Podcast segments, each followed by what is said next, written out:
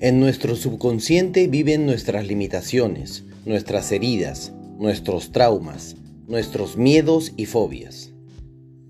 ¿Cuántos años vienes reprimiendo todas esas emociones?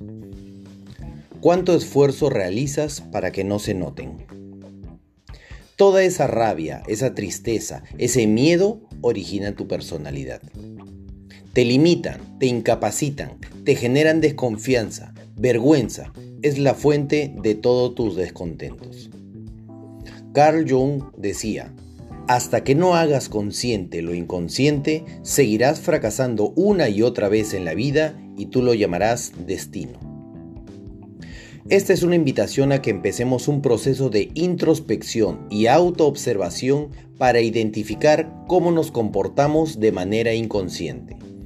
¿Cuál es la programación que detona y gatilla conductas inapropiadas, irracionales, mecánicas y automáticas? Es decir, identificar en lo profundo cuáles son aquellas heridas que marcaron nuestra infancia y que configuraron los rasgos obsesivos de tu personalidad.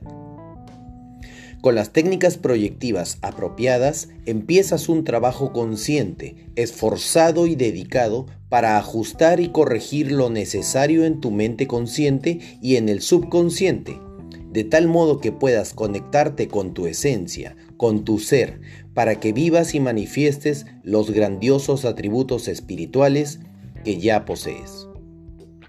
Que tengas una excelente búsqueda.